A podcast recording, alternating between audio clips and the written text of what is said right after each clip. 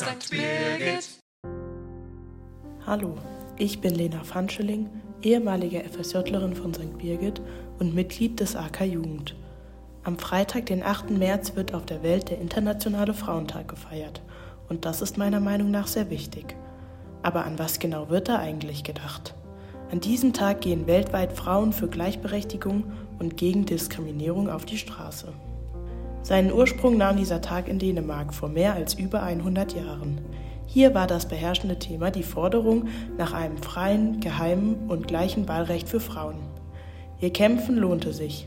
1915 wurde das Frauenwahlrecht in Dänemark ins Grundgesetz aufgenommen, galt allerdings erst ab Ende des Ersten Weltkrieges. In Deutschland durften Frauen zum ersten Mal am 19. Januar 1919 bei der Wahl zur Deutschen Nationalversammlung wählen. Auch ihr Kampf hatte sich gelohnt. Dass wir heute am 8. März den Internationalen Frauentag feiern, liegt an folgendem Ereignis. Vor 107 Jahren, also 1917, streikten in Russland die Arbeiterinnen und lösten damit mitunter die Februarrevolution aus. Zu Ehren der Rolle der Frau in der Revolution wurde auf der zweiten internationalen Konferenz kommunistischer Frauen 1921 der 8. März als internationaler Gedenktag eingeführt.